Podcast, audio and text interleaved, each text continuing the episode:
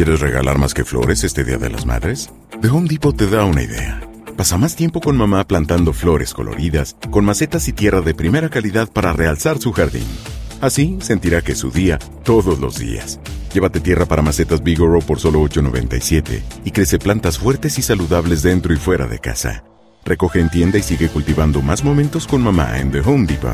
Haces más, logras más. Más detalles en homedepot.com diagonal delivery. Lucero junto a José Ron protagonizan El Gallo de Oro. Gran estreno miércoles 8 de mayo a las 9 por Univisión. Y de las mejores. Esta es una historia real. Dos primas aparecen en su tina en estado de profunda descomposición.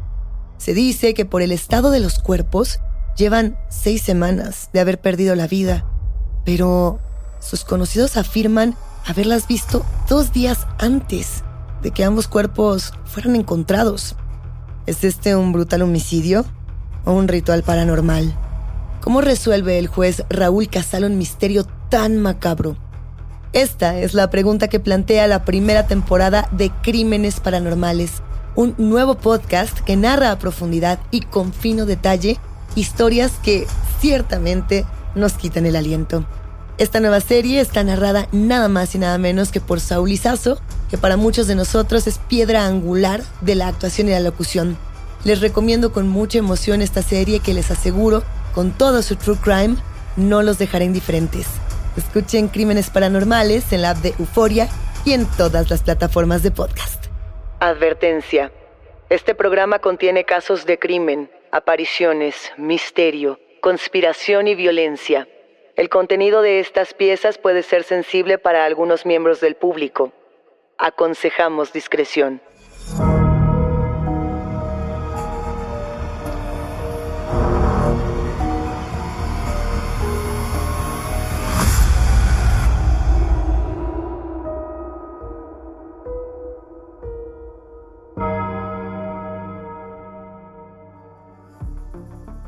Saludos enigmáticos, bienvenidos, bienvenidas a esta conversación con nuestros especialistas en misterio. Los invitamos a seguirnos en nuestras redes sociales, Instagram y Facebook, porque hoy vamos a hablar acerca de sonámbulos asesinos con Daniel Duarte, integrante del equipo de Enigmas sin resolver. Recuerden que pueden escucharnos a través de la app de Euforia, la página de YouTube de Euforia Podcast o donde sea que escuchen podcast. Y no, no se olviden de suscribirse o de seguir el show para que no se pierdan ni un momento de Enigmas sin resolver.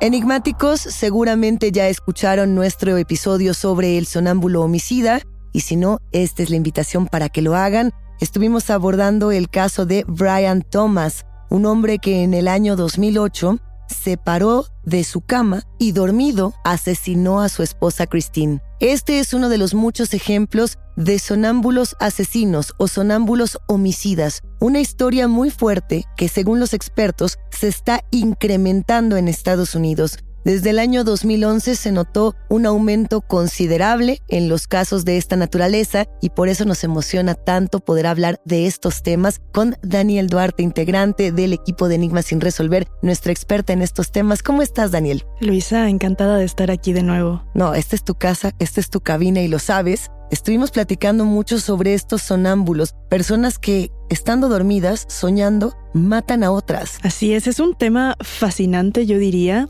eh, porque bueno, hay, hay sonámbulos que pueden hacer de todo, pero creo que matar a alguien es un rincón muy oscuro de la mente. Un rincón oscuro, pero eh, a la vez es una suerte de mecanismo de defensa, que lo que se narraba en el caso particular de Brian Thomas, de quien estaremos hablando a lo largo de este episodio, tenía que ver con que él pensaba que estaba siendo atacada su esposa y por eso la mata. Hay numerosos ejemplos así. ¿Qué es lo que pasará en la mente de estos potenciales asesinos? ¿Son pesadillas? ¿Es estrés? ¿Son miedos? Pues mira, no estamos seguros, no podemos hablar de todos los sonámbulos homicidas que ha habido en la historia, que de hecho son muy pocos. Hay registrados casos menos de 70. En el mundo. Sí, en el mundo, en la historia. Em, entonces, no estamos seguros porque no se ha investigado muy bien el trastorno y no se han hecho como protocolos para para atacarlo o para evaluarlo, pero podemos hablar de muchas pesadillas, de que estas personas en estado de sonambulismo tienen pesadillas y entran en un estado de, de, defensa, como ellos lo que piensan es que se tienen que defender de algo o de alguien, y esto es algo que está presente en muchos de estos casos. Hay numerosos doctores a lo largo del planeta, a lo largo y ancho del planeta, que se han encargado, Daniel, de examinar este fenómeno de tratar de decir qué es lo que está pasando. Por ejemplo, en la clínica de sueño, en el centro de sueño de Edimburgo, lo que hacen es que intentan medir cómo funcionan los patrones de sueño de las personas a partir de la medición de sus ondas cerebrales. Eh, de cualquier manera, hay una delgada línea en este tipo de casos porque nunca sabemos realmente qué es lo que pasa cuando alguien nos dice que está dormido.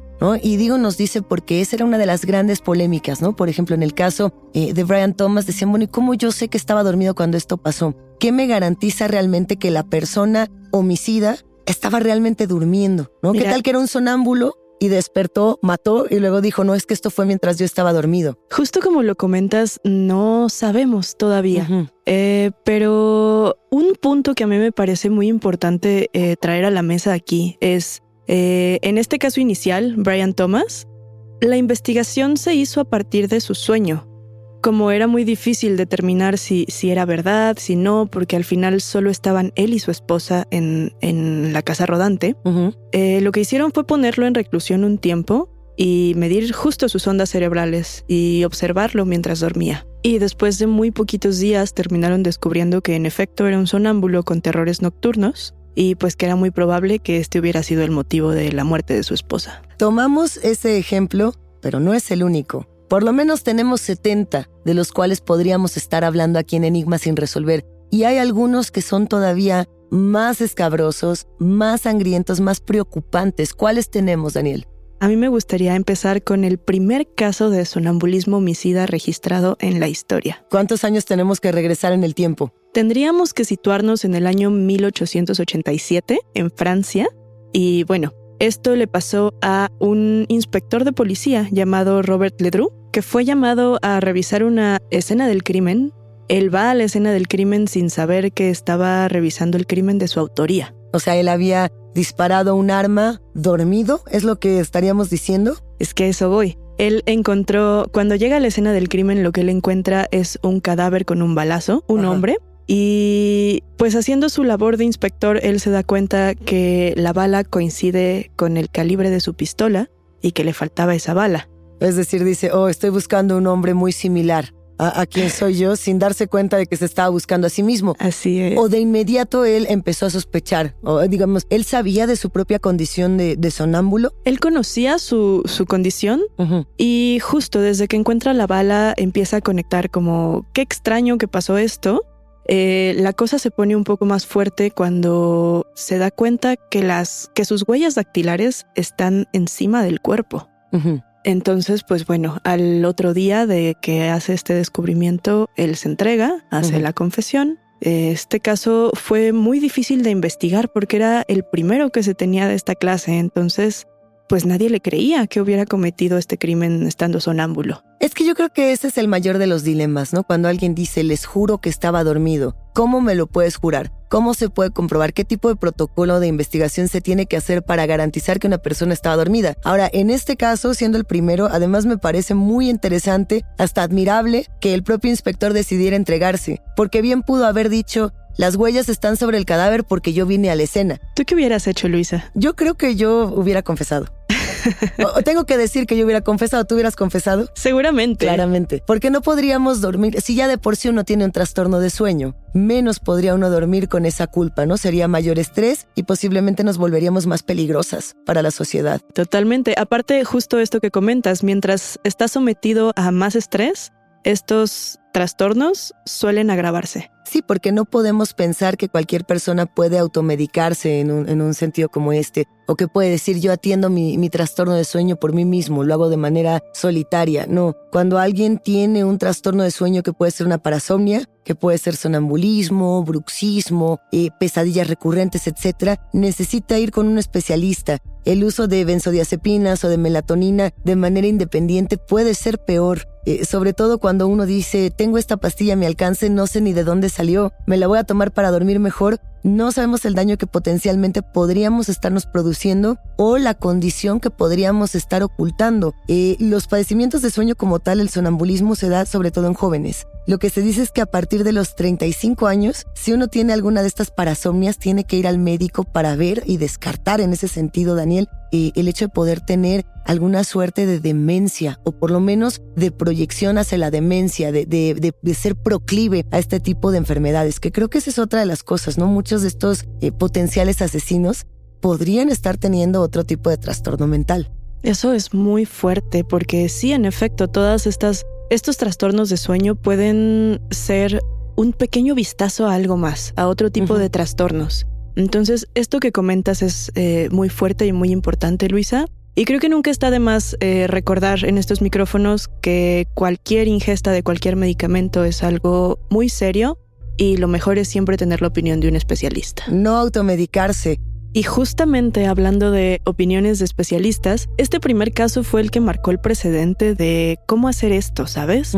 Eh, bueno, al final Robert fue recluido, pasó algunas pruebas psicométricas y se determinó que era inocente. O sea que sí había matado dormido. Así es. Ok, determinado, caso cerrado, aún con las polémicas que eso pudiera producir. Es que, bueno, yo creo que este tipo de casos nunca van a dejar de ser polémicos. Em, hay, hay, una constante que es la, la, mayoría de estos asesinos han sido declarados inocentes. Hay sus excepciones y ya voy a llegar a ello.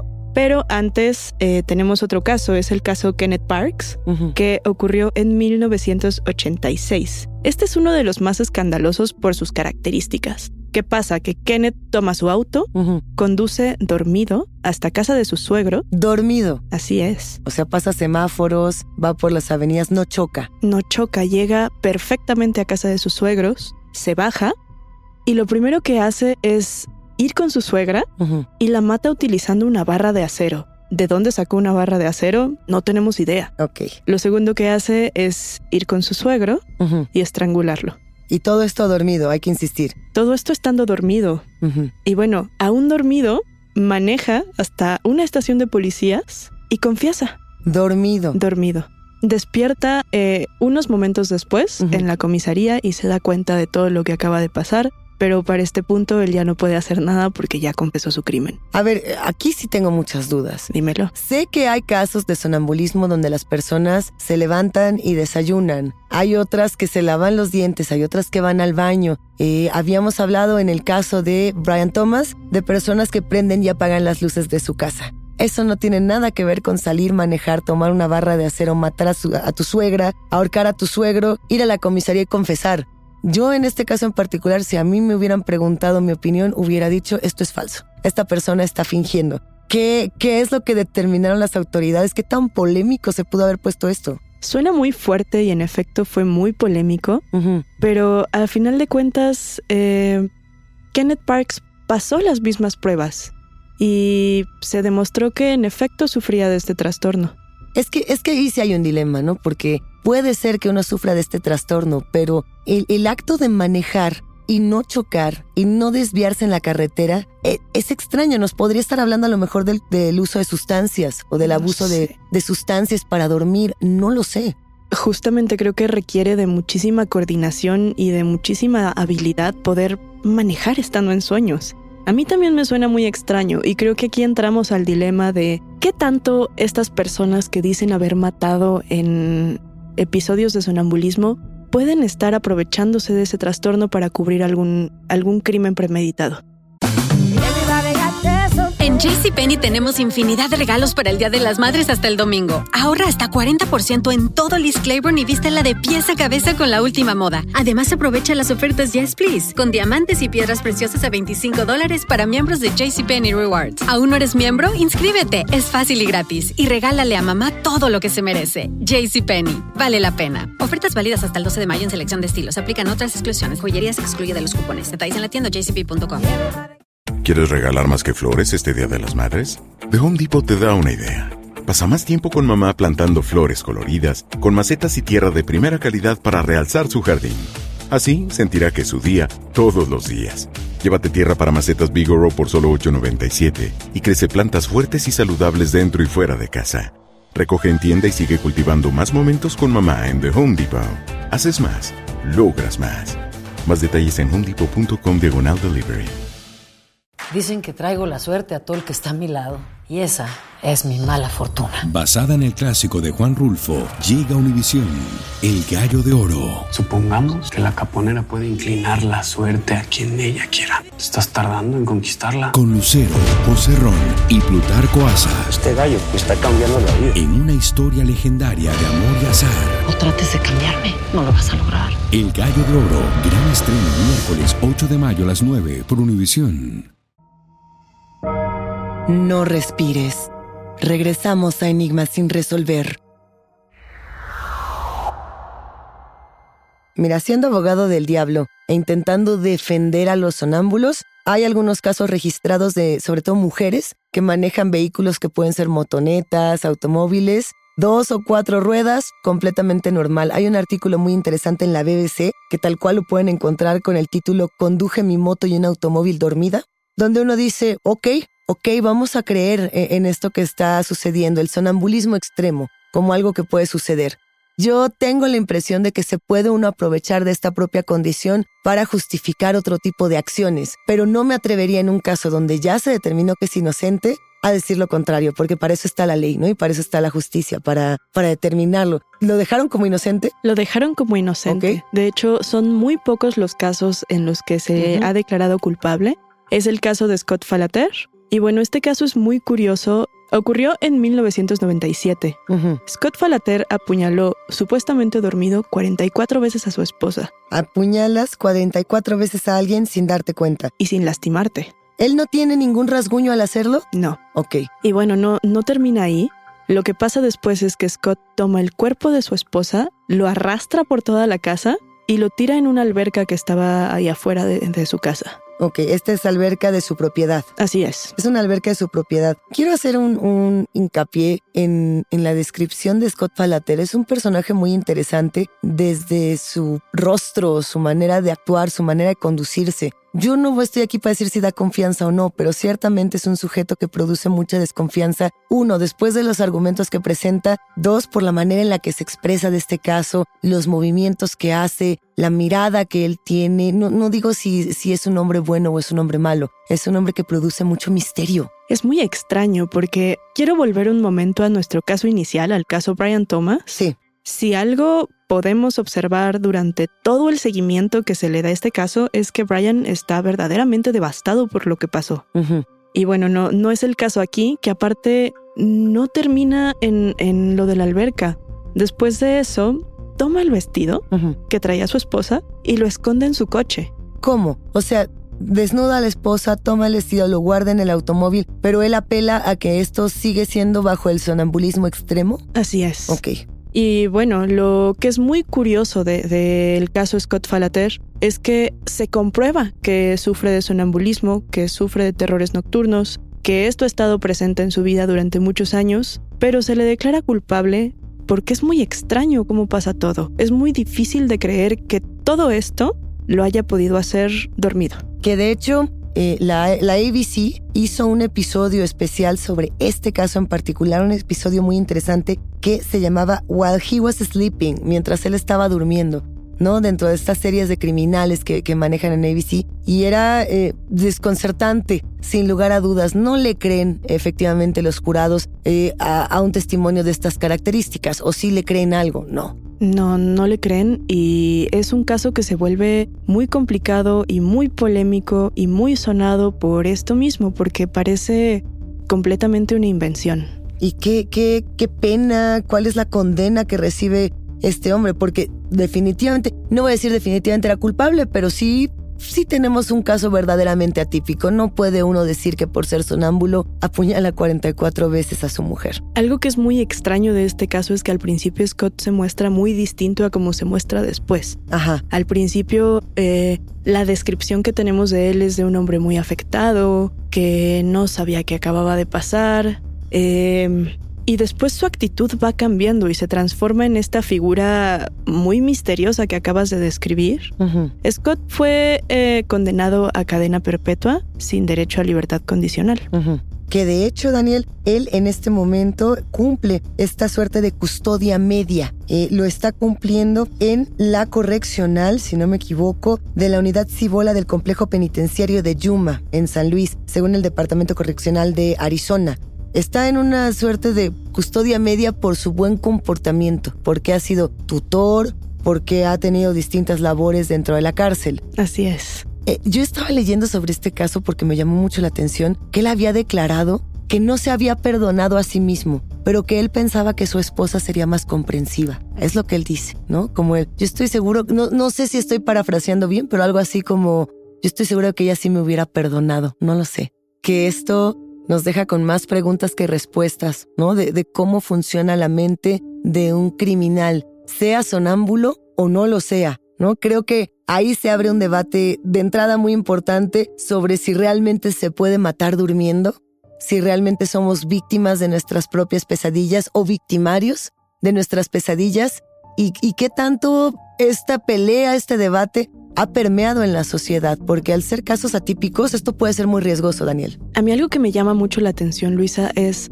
pensar en estas personas que no tienen que no tienen antecedentes de ser agresivos, de ser violentos, de haber cometido otros crímenes. ¿Qué los lleva a eso? O sea, imagínate tú que mañana despiertas y cometiste un crimen estando dormida. Bueno, en, en mi caso, eh, y como lo he mencionado en otros episodios de Enigmas sin resolver, yo he tenido muchos problemas de sueño a lo largo de mi vida. Cuando era muy, muy pequeña, fui a distintos terapeutas de sueño para eh, acudir por un tema de pesadillas recurrentes. Eso era de muy niña. Eh, conforme fui creciendo, me tocó bruxismo por estrés, lo cual habla mucho de las parasomnias, de cuando aprietas y aprietas y aprietas los dientes cuando estás muy angustiado. Y así he tenido varios trastornos de sueño. Creo que es muy difícil dormir en las ciudades. Sé que esto parece algo convencional, pero no lo es tanto cuando el estrés nos puede devorar. Eh, lo que sí es que he trabajado mucho en ello. No sé si a mí me tocaría despertar y ver que le he hecho un mal a alguien, ¿no? Pero he tenido ese miedo. Y, y, de hecho creo que lo conté en alguna ocasión, en algún episodio de Enigmas, y si no lo volvemos a platicar. Una vez yo estaba dormida en mi cama y mi hija era muy, muy, muy chiquita, Daniel. Yo creo que tenía meses. Estoy segura que ya hemos platicado esto en algún momento.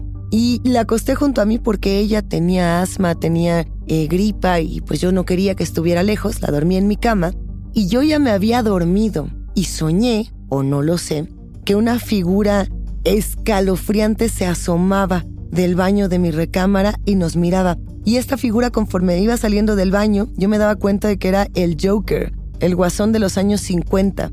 Este hombre con, con su traje morado, con su corbata verde, delgado, muy aterrador, no, no se parecía a ningún actor. Sin embargo, yo sabía que era el Joker de los años 50, 60, ¿no? Y poco a poco se iba acercando a mí. Y conforme se iba acercando a mí, yo sentía un pánico inasible. Yo no podía con ese pánico que se apoderaba de, de mí. Y, y, en algún punto, ese Joker se acuesta junto a mí, ¿no? En el sueño y se acuesta y me toma por el cuello y me empieza a ahorcar como cuando se te sube el muerto. Fuerte, fuerte, fuerte, fuerte. Y, yo recuerdo que lo primero que pensé fue quítatelo de encima, pégale, pégale un puñetazo a puño cerrado. Y en el momento en el que dije, ok, lo voy a hacer para quitarme esta sensación, recordé que mi hija estaba acostada en ese lugar. Y lo primero que pensé fue, esta presencia, si es que existe una presencia, no me va a hacer a mí hacerle daño a nadie que yo quiera. Eso por un lado, pero por otro lado luego pensé, qué tan cansada estoy, porque, porque mi hija tenía meses, insisto, y es el momento en el que las mujeres que son madres tienen una cantidad de estrés, de hormonas, de, de pérdida de sueño, de privación de sueño, que es otra cosa. Y dije, ¿será o no será? ¿A ti te ha pasado algo similar? Mira, fíjate que sí. eh, realmente yo no estoy segura porque no había testigos, no había otras personas. Eh, pero hace unos años yo recuerdo ese momento como uno de los momentos más estresantes de mi vida. Yo tenía sueños en los que tenía visiones de la casa, uh -huh. como... ¿Como si vieras la casa desde afuera o...? No, más bien como si en mis sueños yo fuera consciente de que estaba en otras partes de la casa. Ok. Sin estarlo y sin despertar. Uh -huh. Recuerdo mucho una vez que vi mi cama y vi mi trayecto hacia ella como si estuviera volviendo. Sí. Creo que esa es mi, mi experiencia más cercana con el sonambulismo. Que algunos dirían que pudiera tener que ver con los viajes astrales o con el desprendimiento del yo. Mira, puede ser, pero yo no veía mi cuerpo, solo mi cama. Era mi cuerpo lo que estaba yendo hacia ella. Podrías haber estado caminando o podría ser parte de un sueño, ¿no? Que, que quedan esas dos posibilidades. ¿Tú qué sientes que era? Yo creo que en ese momento estaba viviendo tanto estrés que puede ser que haya tenido algunos episodios breves de sonambulismo. Al final del día, justo creo que el estrés es la palabra que más está sonando, tanto para las personas que cometieron estos crímenes, que podrían ser inocentes o culpables, como para todos los que soñamos, para todos los que dormimos. Esto es algo, es una experiencia colectiva. No hay una persona que nos esté escuchando, no hay un enigmático que no duerma. Y que no experimente esta sensación.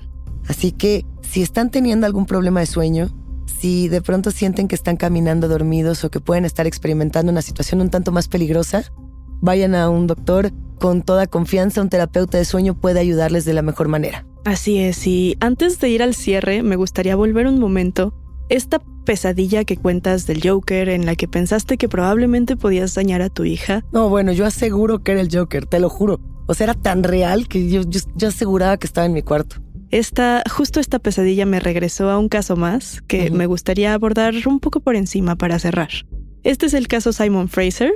Em, bueno, este hombre soñó que una criatura que no nos puede describir se trepaba a la cama de su hijo y un poco lo abrazaba o lo presionaba con su cuerpo. Entonces Simon Fraser entra en este estado de alerta y dice, tengo que proteger a mi hijo. Claro. Entonces va decidido a matar a la bestia y cuando despierta se encuentra con que mató a su hijo. ¿Y se fue a la cárcel por esto? Mira, eh, Fraser tenía antecedentes de ser muy violento en sus momentos de sonambulismo. Es declarado inocente, pero su sentencia es muy curiosa, Luisa. Se determina que no puede volver a dormir en compañía de nadie entonces pasa el resto de sus noches encerrado bajo llave en la cocina de su casa. Yo me pregunto quién quiere dormir con el señor Fraser. ¿Quién querría? ¿No? Eh, eh, o, no lo sé. Me parece una sentencia o sea, razonable, ¿no? Lo que estamos diciendo, cuando uno tiene este tipo de trastornos, tampoco es una obligación ser removido de la sociedad, ni ser juzgado, ni ser estigmatizado. No podemos estigmatizar a las personas por sus padecimientos o por eh, sus parasomnias. Totalmente. Pero sí podemos protegerlas a ellas y proteger a los demás de una u otra manera. No sé si en la cocina. No sé a dónde nos vayan a mandar a dormir a ti y a mí el día de hoy, Dana, pero estaremos listas con nuestras respectivas parasomnias. Nos encontramos muy pronto en otro episodio de Enigmas sin resolver. Muchísimas gracias. Nos encontramos pronto, Luisa. Felices pesadillas. Enigmáticos, la conversación con nuestros especialistas en misterio ha terminado, pero siempre hay otra grieta que investigar junto con ustedes. No se olviden de seguirnos en nuestras redes sociales. Nos encuentran a través de Instagram y Facebook. Soy Luisa Iglesias y ha sido un macabro placer compartir con los enigmáticos. Recuerden que pueden escucharnos en la app de Euforia la página de YouTube de Euforia Podcast o donde sea que escuchen sus podcasts. Denle follow o suscríbanse al show en donde sea que nos escuchen y así no se pierden ni un momento de enigma sin resolver.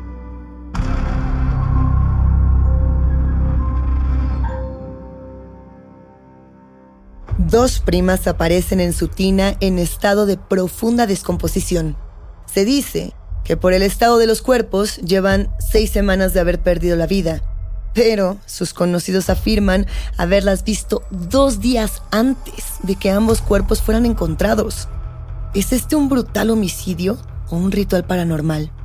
¿Cómo resuelve el juez Raúl Casal un misterio tan macabro? Esta es la pregunta que plantea la primera temporada de Crímenes Paranormales, un podcast que narra a profundidad y con fino detalle historias que ciertamente nos quitan el aliento. Esta serie, además, está narrada nada más y nada menos que por Saúl Izazo, para muchos de nosotros una piedra angular de la actuación y la locución. Yo les recomiendo muchísimo, con mucha emoción, esta serie que les aseguro no los dejará indiferentes. Escuchen Crímenes Paranormales en la app de Euforia y en todas las plataformas de podcast.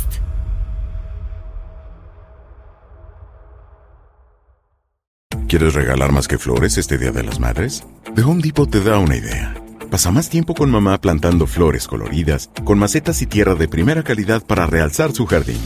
Así sentirá que es su día todos los días. Llévate tierra para macetas Bigoro por solo $8.97 y crece plantas fuertes y saludables dentro y fuera de casa. Recoge en tienda y sigue cultivando más momentos con mamá en The Home Depot. Haces más, logras más. Más detalles en homedepot.com diagonal delivery.